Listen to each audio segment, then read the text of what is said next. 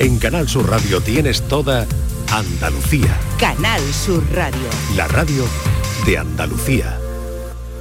En Canal Sur Radio, Días de Andalucía, con Carmen Rodríguez Garzón.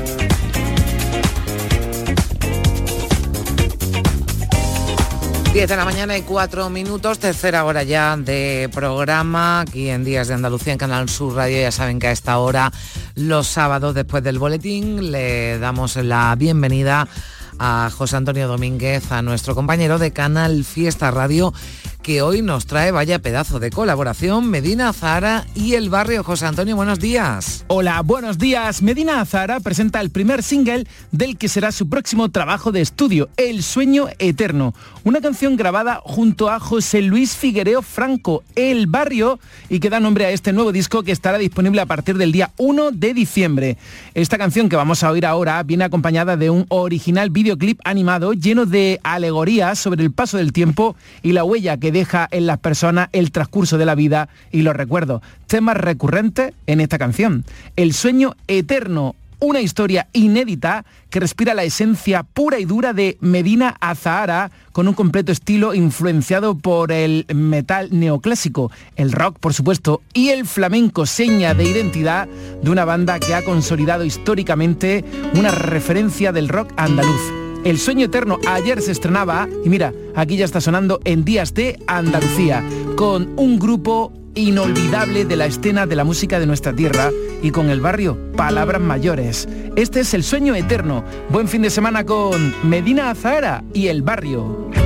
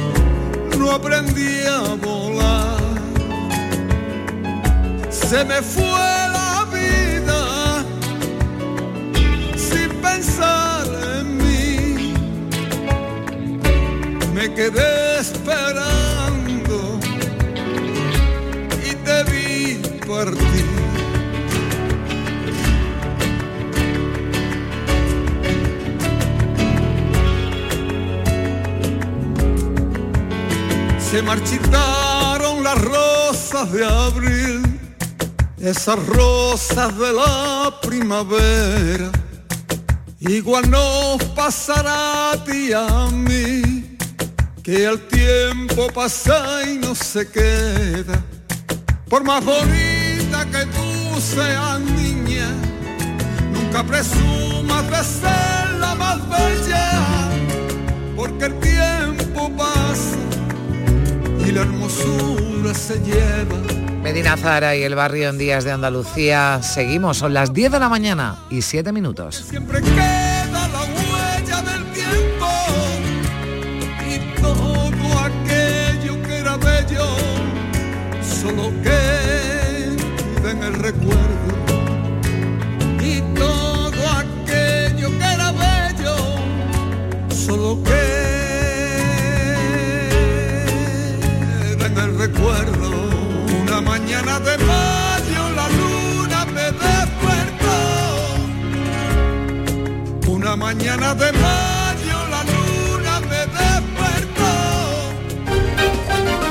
Canal Sur Radio, Días de Andalucía. A los que lo hacéis porque os gusta colaborar con los demás o porque has dicho, anda un kiosco de la 11 y te has animado a comprar un cupón para ver si hay suerte, vamos a todos los que jugáis a la 11. Bien jugado. porque hacéis que miles de personas con discapacidad sean capaces de todo. A todos los que jugáis a la 11, bien jugado. Juega responsablemente y solo si eres mayor de edad.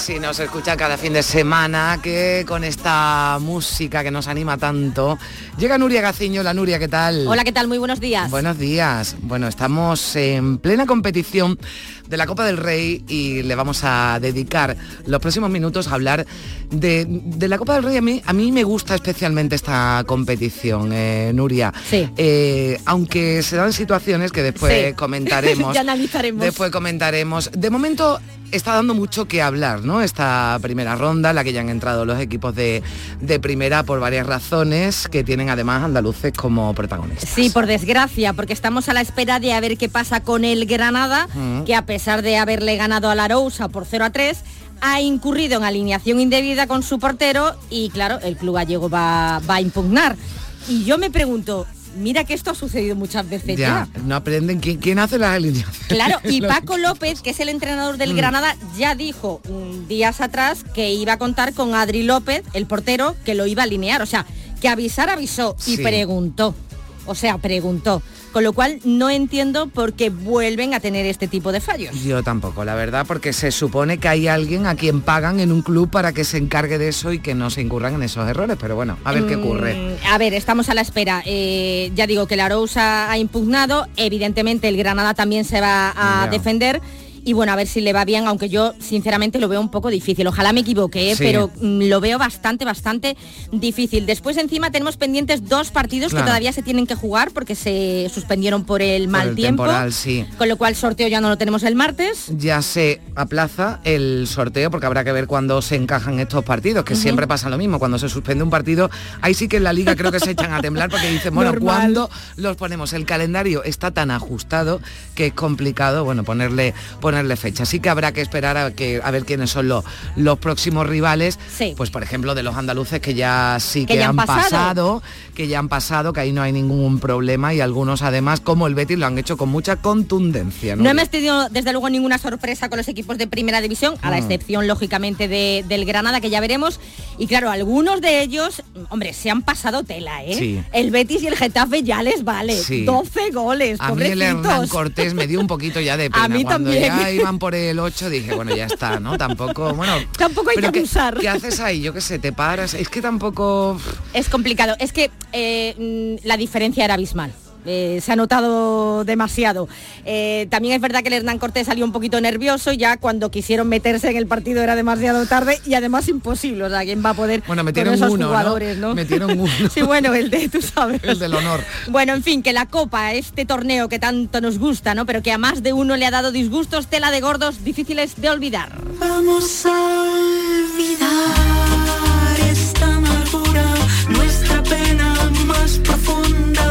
Pero yo te decía al principio, Nuria, que es una competición muy, muy bonita porque permite que haya, bueno, pues otros equipos, ¿no? Desconocidísimos además, porque yo el Hernán Cortés, y te digo la verdad, es que no sabía ni dónde estaba, porque además es una pedanía Sí, es una menor pedanía, sí. de Don Benito, bueno, que es un pueblo que todo el mundo conoce Pero- de Extremadura, pero que tampoco es un pueblo... mm, Sí, excesivamente, excesivamente conocido, pero es lo conocido. que se aprende de geografía con la. Copa del Rey. Eso A mí sí, por porque eso cuando le toca, bueno, pues a tu equipo a otro y dice, bueno, ¿y este dónde está? ¿No? Ya busca en el mapa. En el mapa, no, no, y a mí eso me gusta mucho, se aprende mucha geografía y a mí me sí, mola. sí. A ver, es un torneo bonito, ¿no? Y todo el mundo, sobre todo los de inferior categoría, las primeras rondas quieren que les toque el gordo, que es el Mm. Real Madrid y el Barcelona. Pero, mm, a ver, mm, tiene matices, porque a mí no me gusta que los equipos de la Supercopa de España, que esto se lo inventó Rubiales, no sé por qué, Ya. No entren hasta la tercera ronda. O sea, que las primeras rondas, eh, la primera y la segunda, a ver, no nos engañemos, todos quieren al Real Madrid o al Claro, Barça Sí, sí. pues me da me da coraje, ¿no? Pero bueno, en fin, que mm, mm, está un poquito un poquito adulterada, pero bueno, se intenta que los pequeñitos hagan caja, hagan taquillaje con lo con los de la primera. Eh, para otros, en cambio, eh, la Copa, sobre todo en las primeras rondas, es un verdadero marrón, porque claro, equipos grandes tienen que pasar sí o sí. Eso está claro. Si pasan bien y si no pasan, Dios mío, es una catástrofe eh, absoluta, ¿no? Porque además es un poquito humillante, ¿no? Sobre todo. Totalmente, totalmente. Bueno, para desgracia del madridismo, el Real Madrid es el que se lleva la palma. A la Madrid, a la Madrid, noble y bélico. Que a lo mejor también hay equipos pequeños que quieren que les toque el Madrid porque en esta competición, bueno, pues ha, ha tenido alguna, algunos batacazos importantes. ¿Quién ¿no? no se acuerda del alcorconazo? ¿No? O sea, porque, porque además te puede eliminar un equipo inferior, pero que encima te golee, Nuria. Pero es que además, además, bueno, por supuesto que te golee, pero Carmen, estamos hablando eh, de una época en la que la eliminatoria era doble partido, o sea que si fallabas en la ida, podías arreglarlo en la vuelta. Bueno, pues este equipo de segunda división B, que entrenaba por aquel entonces Anquela, muy humilde, eh, eh, pues en la ida, que se disputó en Santo Domingo, el Alcorcón le metió cuatro goles al Madrid. Y a ver, algún que otro suplente llevaba, pero era un equipo casi, casi de Champions. Jugadores como Raúl, Van Nistelrooy, Guti, Benzema, cuatro goles, o sea, humillación total. Bueno, que daba la vuelta que tú dices, bueno, está ya difícil. Ahora pero, saco hombre, aquí a toda la artillería claro. y le metemos ocho, ¿no? Pues un gol solamente metió el Real Madrid. O sea, es que en Alcorcón ni se lo creía. Estaba todo el mundo flipando porque se había encargado a un equipo que iniciaba una nueva era galáctica. Somos los mejores, los de Alcorcón. Le hemos ganado a los galácticos, al Gran Real Madrid. Sin Audis y sin nada. Sin Audis y sin nada. Bueno, es que además yo me imagino que en Alcorcón, que seguramente habría mucho madridista y dijeron, nada, yo ya soy del Alcorcón para siempre. Oye, ¿y sabes que yo creo que Canal Sur aportó su granito en esta gran eliminación? Sí. Y el motivo lo cuenta Anquela. Bueno, porque estaba de comentarista con vosotros de- en, en Jaén, en el Canal Sur, y eso me gusta menos que entrenar. Y había que buscarse trabajo y me salió aquí en Alcorcón y no lo dudé ni un segundo. Oye, que lo podíamos haber retenido. Y así no hubiésemos fastidiado al Madrid. Que me gustaba menos que entrenar. No lo hacía mal, ¿eh? No, en serio. Bueno, bien, en serio, bien. en serio. No, y aporta, aporta, da titulares, Anquela. Bueno, el sí. 27 de octubre del 2009, estamos hablando del Sí. 2009, bueno, pues en los 16 avos de final de la Copa, las primeras de cambio, el Madrid se despide y es el principio del adiós de Pellegrini, Mm. que era el técnico, y de bastantes jugadores más. El famoso Alcorconazo que dio la vuelta al mundo, fijaos cómo fue la cosa, ¿eh? que todavía se recuerda, y en el 2012, el maniático y obsesivo de Mourinho, que no sé por qué motivo le tiene tanta manía a Pellegrini, no lo sé, bueno, pues le faltó tiempo para soltar esta pullita. Lo que yo intento siempre que no pase son alcorconazos. Eso intento, intento siempre que no, que no pase, motivando a la gente, teniendo a la gente consciente de que el Real Madrid es el Real Madrid y no podemos, no podemos dejar que pasen cosas como, como esa. Pues si somos eliminados, pues que seamos eliminados por un equipo de, de primera, por un equipo que, que tenga condiciones para competir con nosotros y, y eso es la Copa.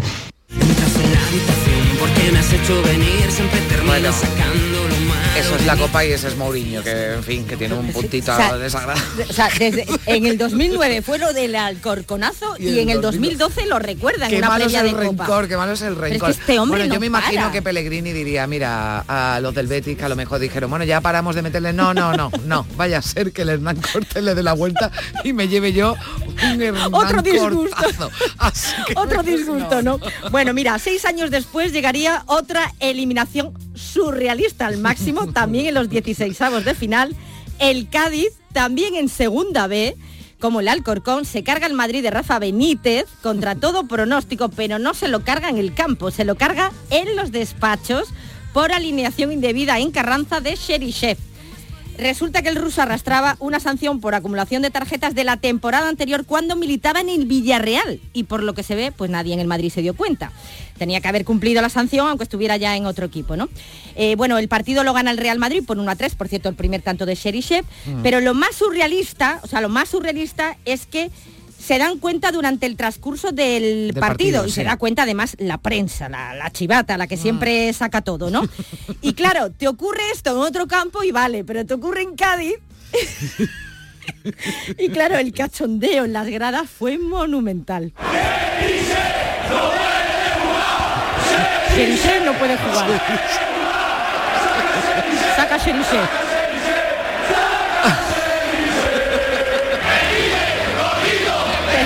De foquito. Benítez mira el Twitter. Cheri, se te quiero.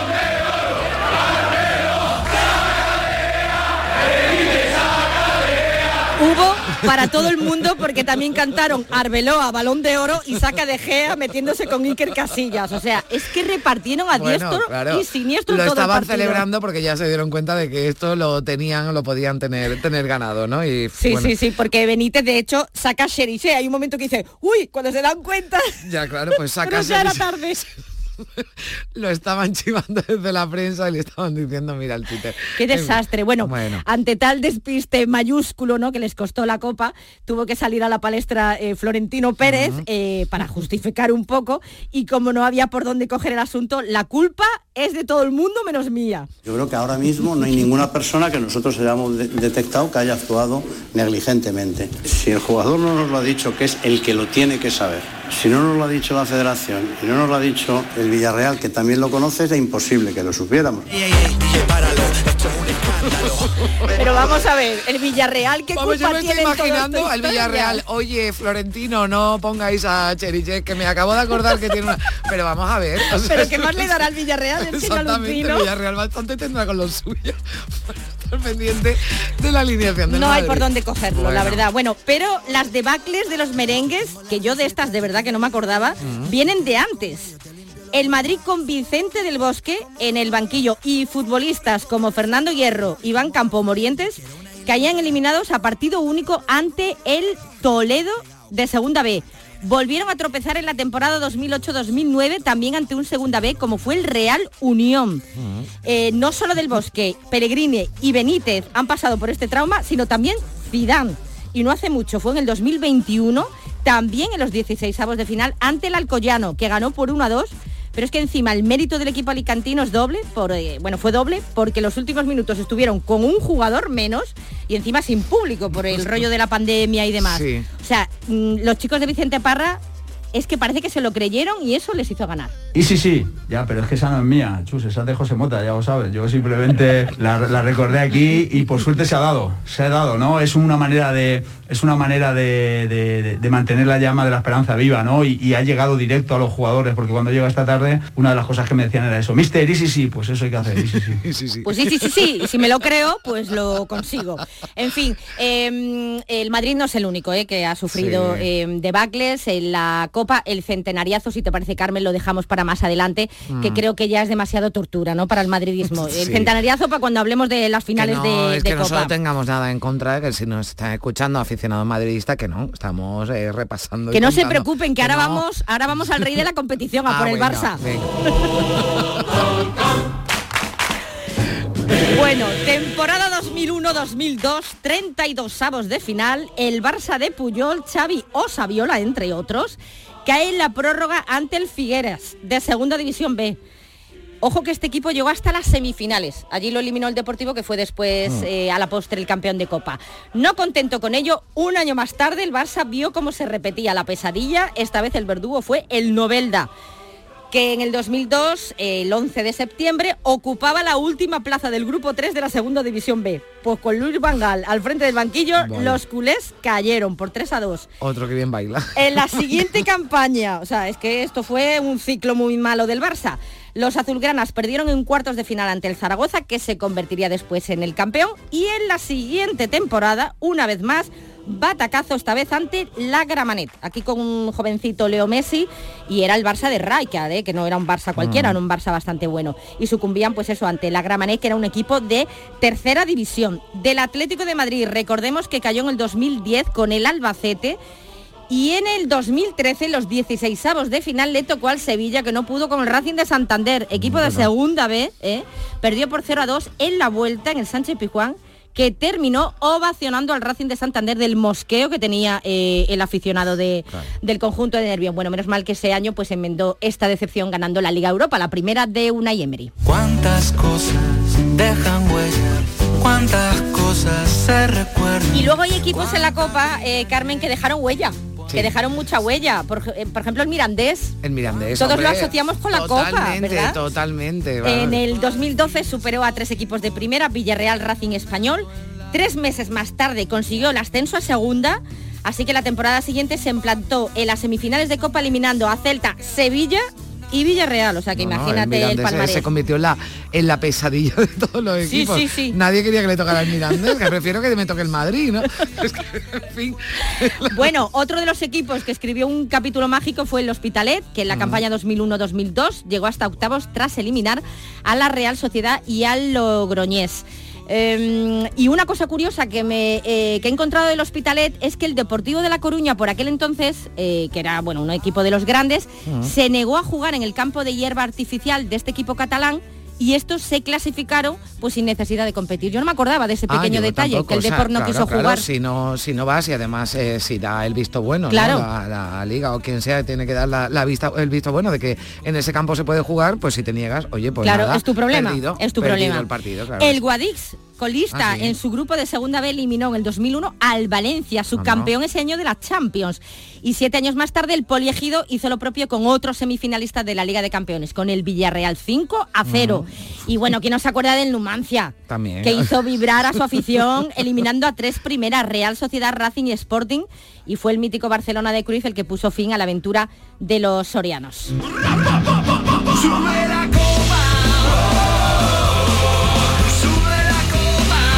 Eh, nos da mucho de sí la copa, por cierto.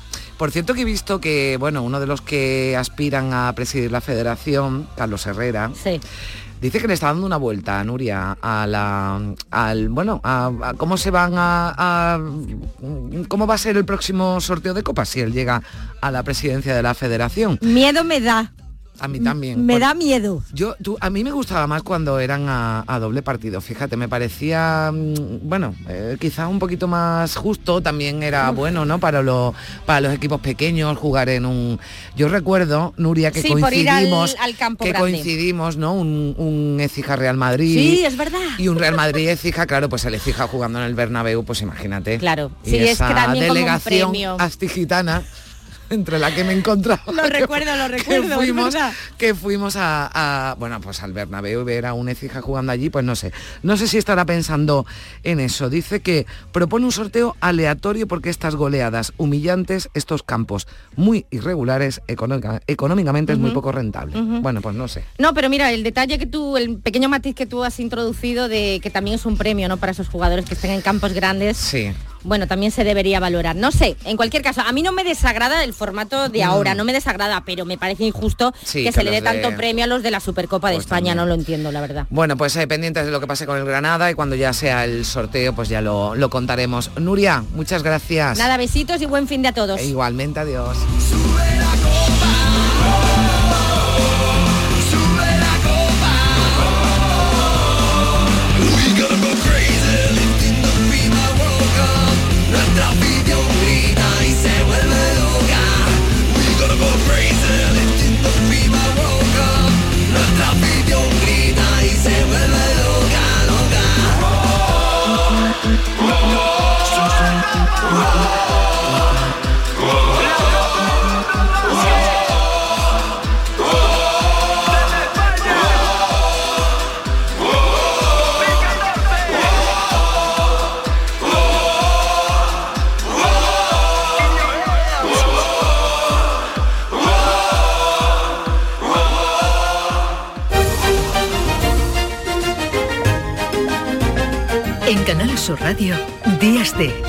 Andalucía, con Carmen Rodríguez Garzón.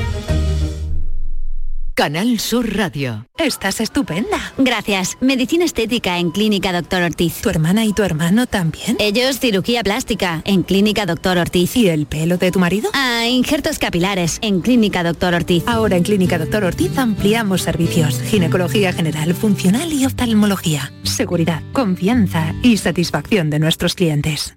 En Sevilla, Circo Las Vegas, instalado junto al Estadio La Cartuja, te presenta su espectáculo de moda Barbie, para disfrutar en familia. Atracciones y risas aseguradas con los payasos. Circo Las Vegas, en Sevilla, del 31 de octubre al 26 de noviembre. Venta de entradas en circolasvegas.es. ¿Ya conoces las lavadoras Nevir? Lavadoras de hasta 12 kilos con motor inverter y etiqueta energética clase A. Porque Nevir siempre piensa en el ahorro de la factura de la luz. Con las lavadoras Nevir podrás esterilizar la ropa deportiva y disfrutar de su velocidad de centrifugado y sus tres modos de lavado rápido. Si no la tienes aún, ve ya por tu lavadora Nevir. Este lunes, a partir de la una de la tarde, llega el análisis de la actualidad del deporte en Canal Sur Radio con la jugada de Sevilla. En directo, desde Sin Remedio, vibra con la mejor música y grita de emoción con los partidos más épicos. En Sin Remedio, calle Arcos 33, Los Remedios. Hay un lugar donde late la historia de Andalucía. Allí el visitante descubrirá el origen de la humanidad, la grandeza del imperio romano, la vida fronteriza y sefardita de Al-Ándalus, la llegada del Renacimiento y la exuberancia palaciega y religiosa del barroco andaluz. Ciudades medias del centro de Andalucía, donde late la historia. Este domingo, después del deporte, llega el humor y la diversión con el show del comandante Lara. Si crees que lo has escuchado todo, tienes que seguir el programa. No te vas a arrepentir. El mundo más absurdo y divertido de Luis Lara, que siempre, siempre te hace reír. Los domingos, a partir de la medianoche, El show del comandante Lara. Contigo somos más Canal Sur Radio. Contigo somos más Andalucía.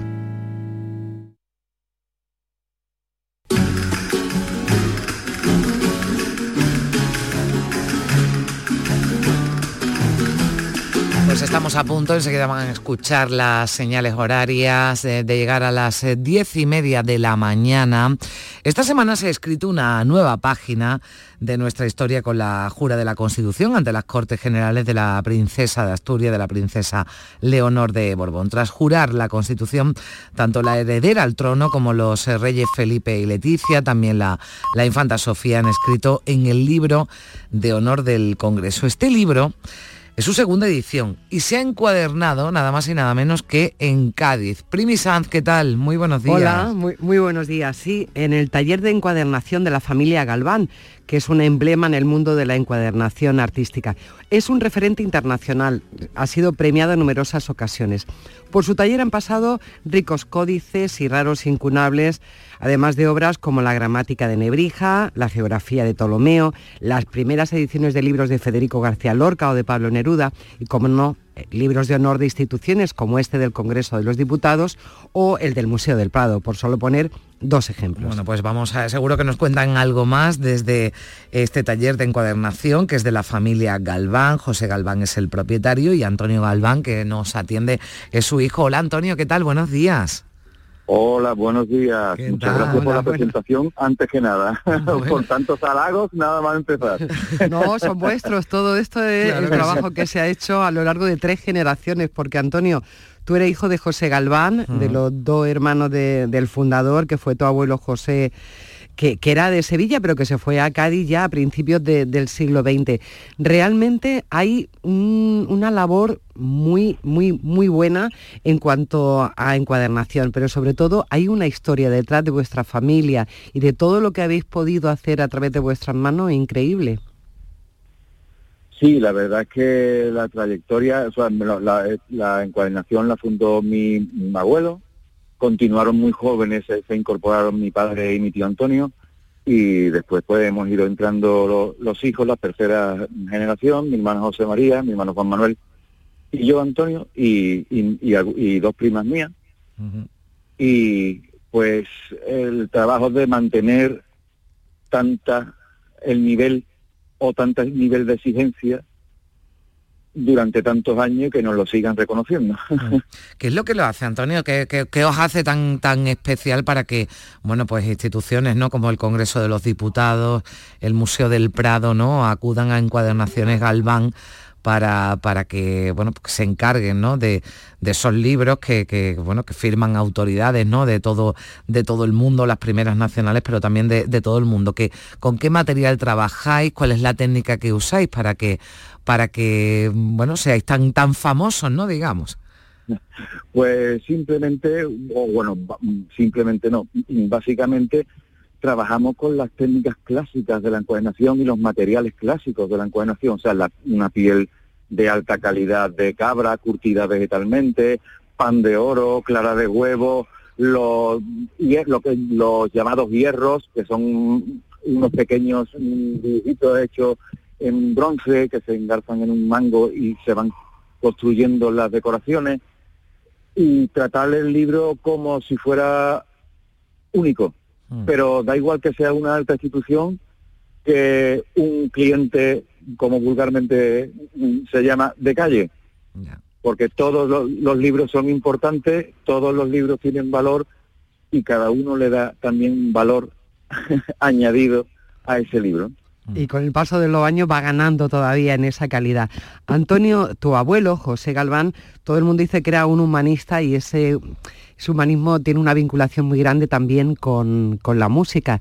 Repasando un poco la historia de vuestra familia y el origen de, de este sitio, de esta maravillosa tienda de encuadernación, está José Galván, que, que por lo visto era tan aficionado a la música que estuvo incluso dirigido por el mismo Falla. Alguien le encuadernó el libro del amor brujo. Toda esta historia, vuestro abuelo os contaba historia. ¿eh? Sí, va, mm, mm, eh, la cuestión, bueno, la cuestión o la historia empieza en que mi abuelo siempre le había gustado siempre la impresión, pero con problemas de la visión eh, lo destinaron en las escuelas salesianas a, a la encuadernación, que era como un nivel más bajo de la impresión. Entonces él dijo, escúchame, aquí o yo soy el mejor o nada. Y él se empeñó, se empeñó y, y, bueno, hasta donde hemos llegado hoy en día. También estuvo en la, en la célebre banda municipal de Cádiz, dirigida por el maestro mm, Escobar, y siempre, bueno, siempre tuvo una sensibilidad eh, con la música, con el arte, con el dibujo, que yo creo que le inculcó a mi padre y a mi tío, y ellos sabiamente pues han sabido también transmitírnosla a todos los miembros de la familia y espero que la cuarta generación, que son nuestros hijos, continúen. Bueno, hablabas de la, de la tradición, ¿no? Y de, y de usar Sí. la- las técnicas tradicionales pues para tener esa, esa calidad por curiosidad. Por ejemplo, el libro de honor de- del Congreso, ¿esto cuánto tardáis? ¿Cuánto se tarda una encuadernación de, de este Pues, tipo? Sí. Pues eh, yo creo que los primeros contactos fueron a final de año pasado, principios de este año, eh, ya pidiendo que querían el libro, pero cuando empiezas a hacer las gestiones de, buscar la piel, porque las pieles de alta calidad las buscamos en París, eh, cuando se empieza los diseños, cuando, aunque esta vez el diseño era repetir el diseño del volumen anterior, pero que no quita dificultad. Pero cuando uno se empieza a enfrentar, pues hemos tardado más o menos unos dos meses, dos meses y medio. Dos meses, dos meses y medio y llevando dos a cabo... meses y medio, mi hermano trabajo, José ¿no? María y yo, no, no, no, no, no, mi hermano José María y yo dedicados plenamente a ese libro porque tiene una labor grande. Fíjate, Primi, ¿eh? Dos meses dedicados. Dos meses y dedicados dos, o per- sea, que- dedicados dos que- personas, echándole horas, entiendo, echándole horas para, para que soñando con la sí. filigrana de, de la portada del libro por la Mm. noche seguro, ¿no? Porque hay que prestarle tanta atención al trabajo. Antonio, Sí, claro. ¿Cómo, ¿cómo miráis el futuro? Porque esto es algo tan... Nos acabas de contar, dos personas dedicadas dos meses exclusivamente a la encuadernación de un libro. ¿Cómo se puede sostener en un mundo tan rápido como el nuestro, donde todo tiene que ser inmediato, algo así, un negocio de este tipo? pues básicamente conformándome con un coche que tengo de, de 15 años y no aspirar a tener un Mercedes. y echarle muchas horas y no mirar a cuánto voy a cobrar o cuánto me va a faltar, o sino lo importante es que salga bien, lo im- primero que nosotros estemos contentos y que lo, y lo tercero que el cliente quede plenamente satisfecho. Lo que inculcaba mi abuelo y han seguido mi padre y mi tío, sembrar, sembrar, que la cosecha llegará. Bueno, pues y eh, algunos meses sí. vienen más, pero mm, lo que también es una frase de que las catedrales no llenan el frigorífico y las casitas bajas así. Bueno, Antonio, que vaya muy bien. Si hemos, si hemos podido ayudar y hay quien se acerca en Encuadernaciones Galván Hombre, para yo, encargar yo iría, yo algún tendría trabajo. un libro de los Galván, desde luego. Bueno, a ver si nos vamos por allí, joya. Y, le da- y le hacemos una nosotros, visitita. nosotros, nosotros hacemos desde las encuadernaciones más básicas hasta la encuadernación del lujo o el diseño que uno quiera. No solo vivimos de lo, lo que, me reitero, no solo de las grandes catedrales, sino Sí. el siguiente del día a día, que ese es el que va también manteniendo y que hace que comamos habichuelas y huevo frito con papa. La- lo- los langostinos ya los dejamos para otro día. Bueno, pues ya. Gracias, Antonio. Un beso fuerte. Ah, Gracias, que vaya bien. Igualmente. A Adiós. ustedes por acordarse de nosotros. Adiós, Primi. Hasta mañana. Adiós, hasta mañana.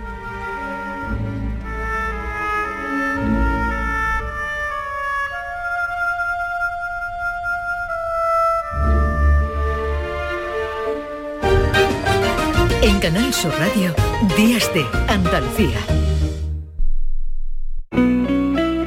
Canal Sur Radio. Niño, tráeme algo fresquito de la nevera. Pero papá, si esto está más caliente que el queso de un San Jacobo. ¿Nevera rota? Aprovechalo. Las ofertas de verano de Tiendas El Golpecito y consigue por fin la nevera que mereces. Tiendas El Golpecito. Electrodomésticos nuevos, son y sin golpes o arañazos, más baratos y con tres años de garantía. En Alcalá de Guadaira y Utrera. 954-100-193. www.tiendaselgolpecito.es En Sevilla, Circo Las Vegas, instalado junto al Estadio La Cartuja, te presenta su espectáculo de moda Barbie, para disfrutar en familia. Atracciones y risas aseguradas con los payasos. Circo Las Vegas, en Sevilla, del 31 de octubre al 26 de noviembre. Venta de entradas en circolasvegas.es. Vuelve el Cross Internacional de Itálica a la ciudad romana de Santiponce. Disfruta del mejor cross del mundo el 12 de noviembre. Este año como novedad, primer cross inclusivo para deportistas con discapacidad intelectual. Colabora Fandi, Federación Andaluza de Deportes para Personas con Discapacidad Intelectual. Más info en crossinternacionaldeitálica.es. Diputación de Sevilla. En Canal Sur Radio, Días de Andalucía. La primera libertad del silencio. Música.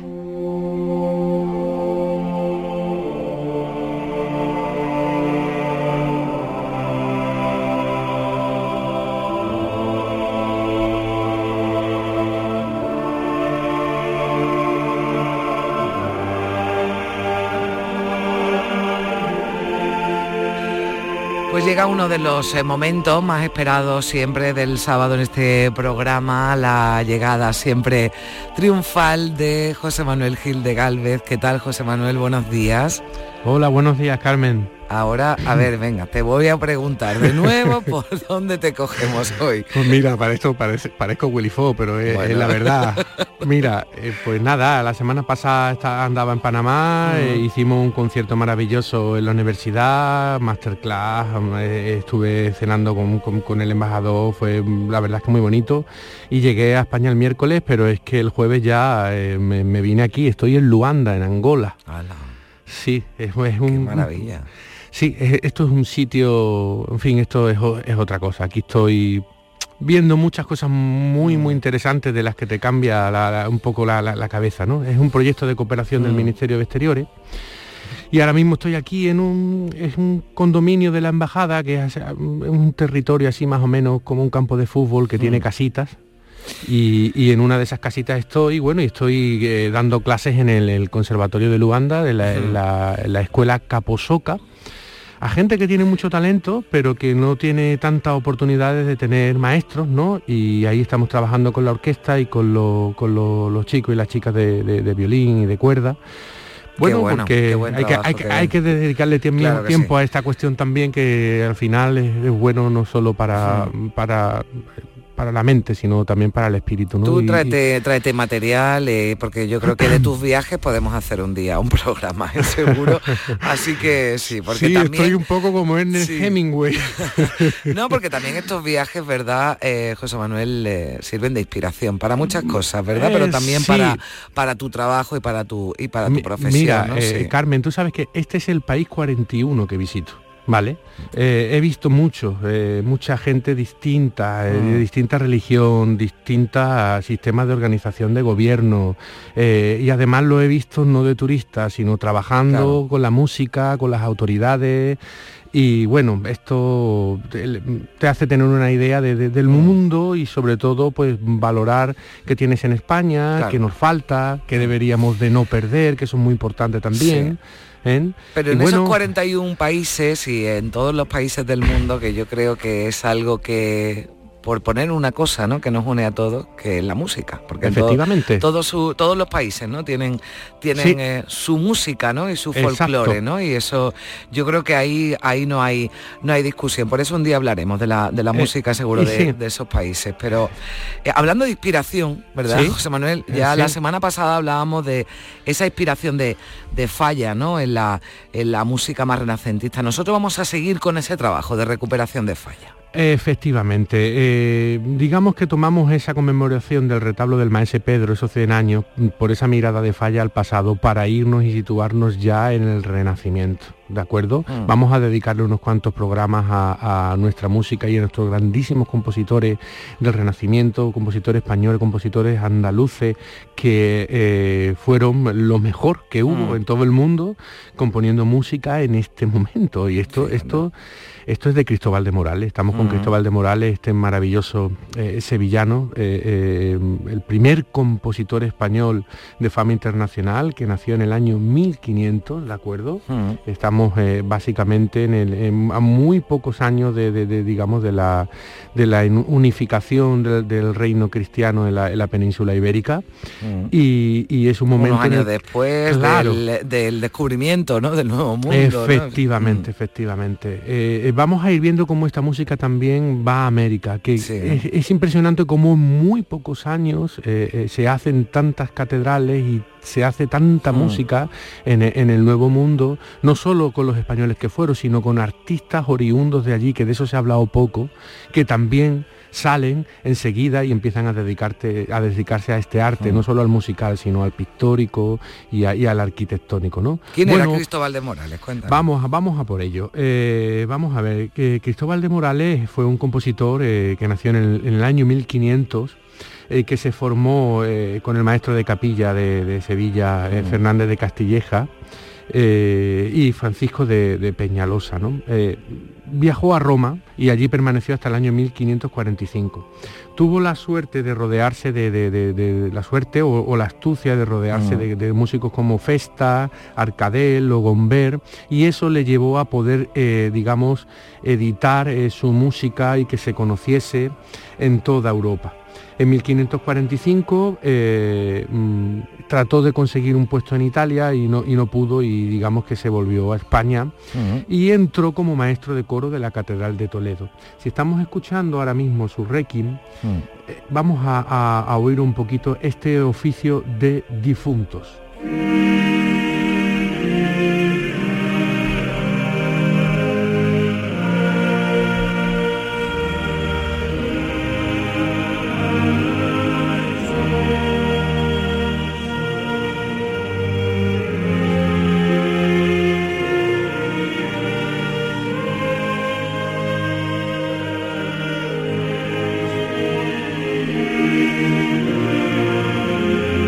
Paz da esto, ¿verdad? Sí, sí. Eh, y so- sobre todo Sí. eh, eh, estamos rescatando, es verdad que esta música no es tan activa como otras que Mm. ponemos, ¿vale? Pero es importante que los andaluces sepan que esto es made in Andalucía, ¿no? Mm. en, el siglo XVI, ¿no? Fíjate. Eh, y además este nivel de fama, ¿no? composi- Inter- sí, con sí, sí, fama sí. internacional, es decir, Eh, que, está- eh, que era reconocido, que esto nos pasa muchas veces, ¿verdad? Que- Mm. Exactamente, es, es verdad que nos estamos yendo muy atrás, pero bueno, esto forma parte de la historia de la tierra que nosotros Mm. estamos habitando hoy día, ¿de acuerdo? Y es Mm. para sentirse orgulloso porque Desde hace más de ya, hace ya 500 años de esto, ¿no? Y fíjate tú lo- lo- los artistas que teníamos y la, y la calidad compositiva que tenían. Bueno, eh, eh, Morales en la Catedral de Toledo le da clase a otro gran sevillano del que hablaremos la semana que viene, Francisco Guerrero, cuando todavía era adolescente. Y pasa sus últimos años de vida en, en- en Marchena. Eh, No Mm. se sabe bien si falleció en Marchena o en Málaga, porque mm, se le concedió también ser maestro de capilla de, de- de la Catedral de Málaga. Y bueno, eh, mm, allí en Marchena estuvo al servicio de Luis Ponce de León y Tellez de Girón, lo que era el, el duque de Arcos, que también allí se formó eh, Juan Navarro Hispalensis, que más adelante hablaremos de él también, que al final fue a la postre el el, digamos, el maestro de Tomás Luis de Vitoria, que es el, la culmen y la cúspide eh, de toda esta música donde España era la primera potencia mundial, ¿no? Esto evidentemente pues con coincide en un momento artístico y también de, de- a nivel de, de Estado, a nivel de imperio, pues muy potente y se oye también evidentemente en... en Como que España mandaba en el mundo. en eh, mucho- sí, sí, claro, era así. también en la música, o, por- o al menos se escuchaba, ¿no? Se ponía más atención y había, bueno, pues quien desde luego eh, destacaba, ¿no? Pues eh, tenía Sí. esa fama y ese reconocimiento De- internacional. decían que era un- de un carácter difícil porque Mm. le costaba le costaba tratar con, con gente que tuviera menor habilidad musical imagínate el Tenía poca que- paciencia, ¿no? sí sí, probablemente lo, visualizaban como arrogante pero es que era eh, eh, eh, muy muy bueno bueno toda esta música la música de, de- de Morales de Guerrero Mm. de Vitoria de Cabezón todo esto se llevó a América fíjate tú que eh, un año después de la muerte del emperador Carlos V, en el año 1559, en el aniversario de su muerte, se cantó un oficio de Cristóbal Morales eh, en la Ciudad de México con un coro de más de 2.000 indígenas. ¿De acuerdo? Esto, esto es una cosa que también hay que hacerla ver, porque no se hace ver, que es cómo los indígenas también, eh, eh, eh, digamos, en- comenzaron a, a- a adaptarse a esta práctica Mm. y evidentemente luego fueron eh, protagonistas en primerísima persona, ¿no? Hay que, hay que decirlo un poco, hay que romper una lanza porque... coro de 2000 debe Sí. ser un trabajazo, ¿no? Eh, i- imagínate, imagínate. Al final todo esto es fruto de- del mestizaje de, de los Mm. Sí. españoles con, con toda América, ¿no? Por eso hoy día hay una grandísima población Mm. desde México hasta la Patagonia llena de población autóctona que hablan español y eso es, es por algo, ¿no? Mm. Si analizamos todo lo que es la frontera de México hasta Canadá y los indígenas que quedan, pues las- la- la- es bastante diferente, ¿verdad? sí, Va- vamos a oír, si te parece, este oficio de difuntos.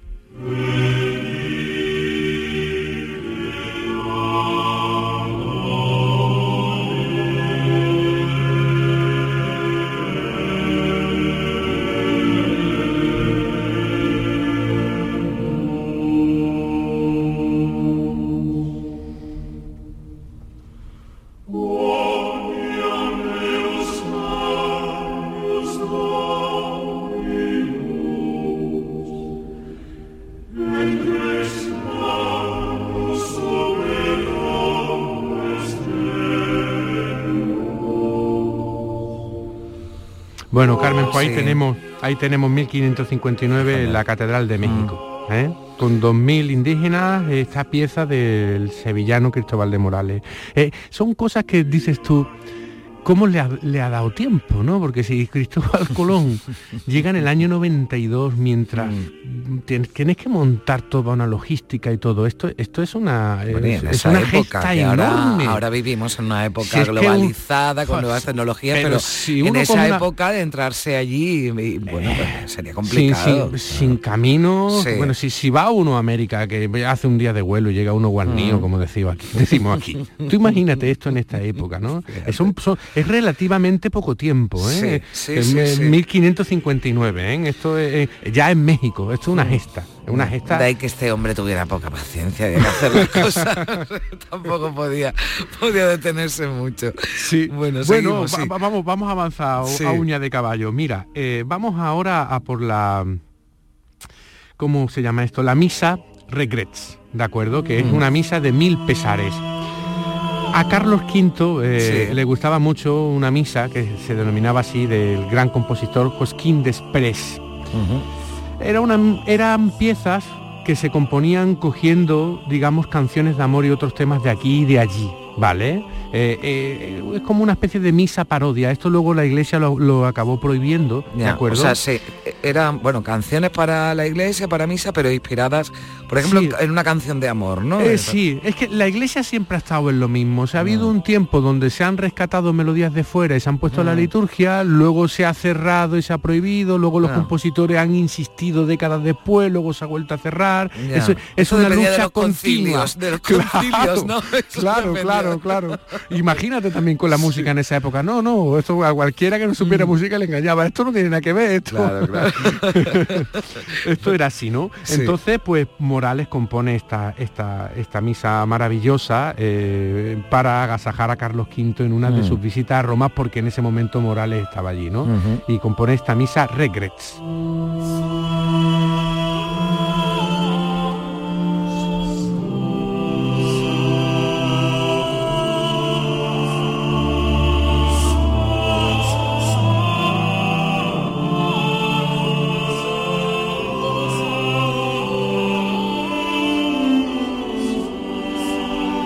Bueno, eh, Morales se preocupó también de, de, digamos, que su obra fuese publicada, como hemos dicho al principio, y tuvo una enorme difusión y popularidad. Eh, eh, de hecho, el gran Palestrina eh, también, evidentemente, siguió los pasos cronológicamente en la evolución de toda, de toda esta música, ¿no? que, que- de la que iremos hablando en los próximos, en los próximos capítulos. Fíjate esta que se denomina luz eterna, ¿qué luz tiene?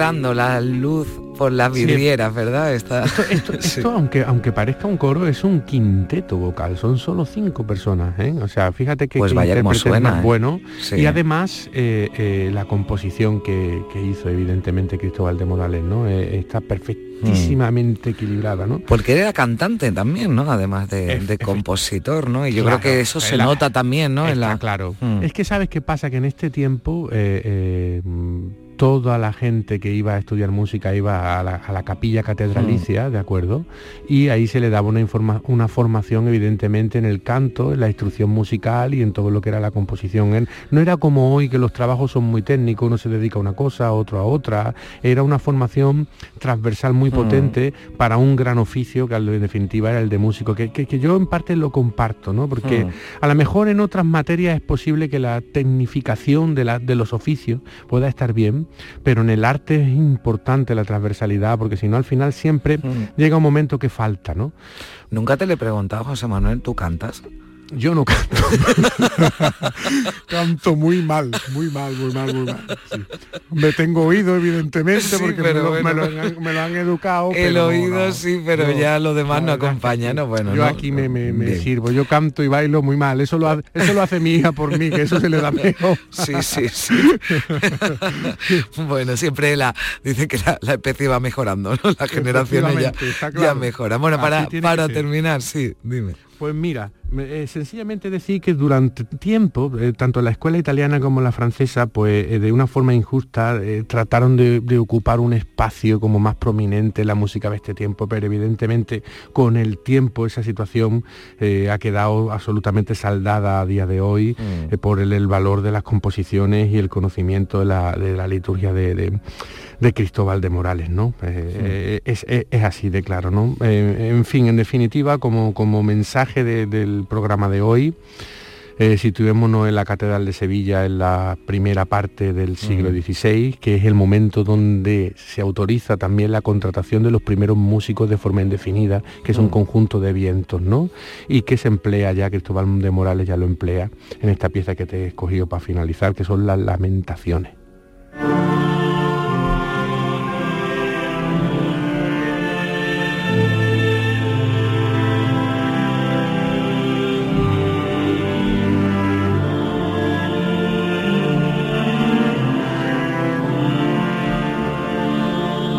Pues así nos despedimos, querido José Manuel Gil de Galvez, eh, que nos ha llevado perfectamente, nos hemos ambientado, nos hemos situado en esa primera mitad del siglo XVI con Cristóbal de Morales, pero vendrán más, vamos a seguir recordando en próximos eh, programas también esta música magnífica del Renacimiento y que tuvo a grandes compositores andaluces como protagonistas. José Manuel, que siga bien el viaje, que disfrutes de Angola y hasta la próxima semana. Venga, un abrazo desde Un abrazo, Irlanda. adiós.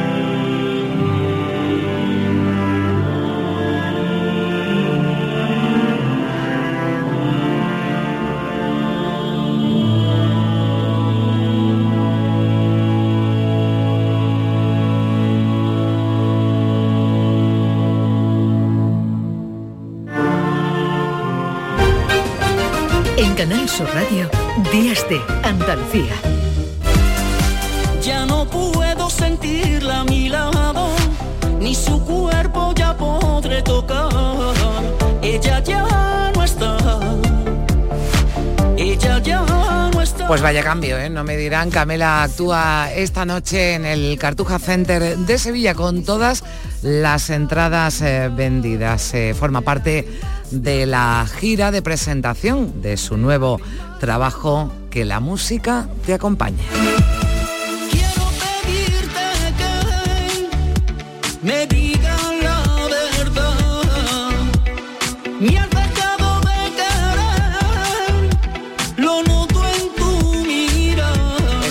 Hables forma parte del nuevo trabajo de Camela, que la música te acompañe, que la música, que la felicidad les acompañe en este sábado. Mañana regresaremos a partir de las 8 en Días de Andalucía. Se quedan ahora con Pepe da Rosa, con Ana Carvajal en Gente de Andalucía. Adiós, hasta mañana.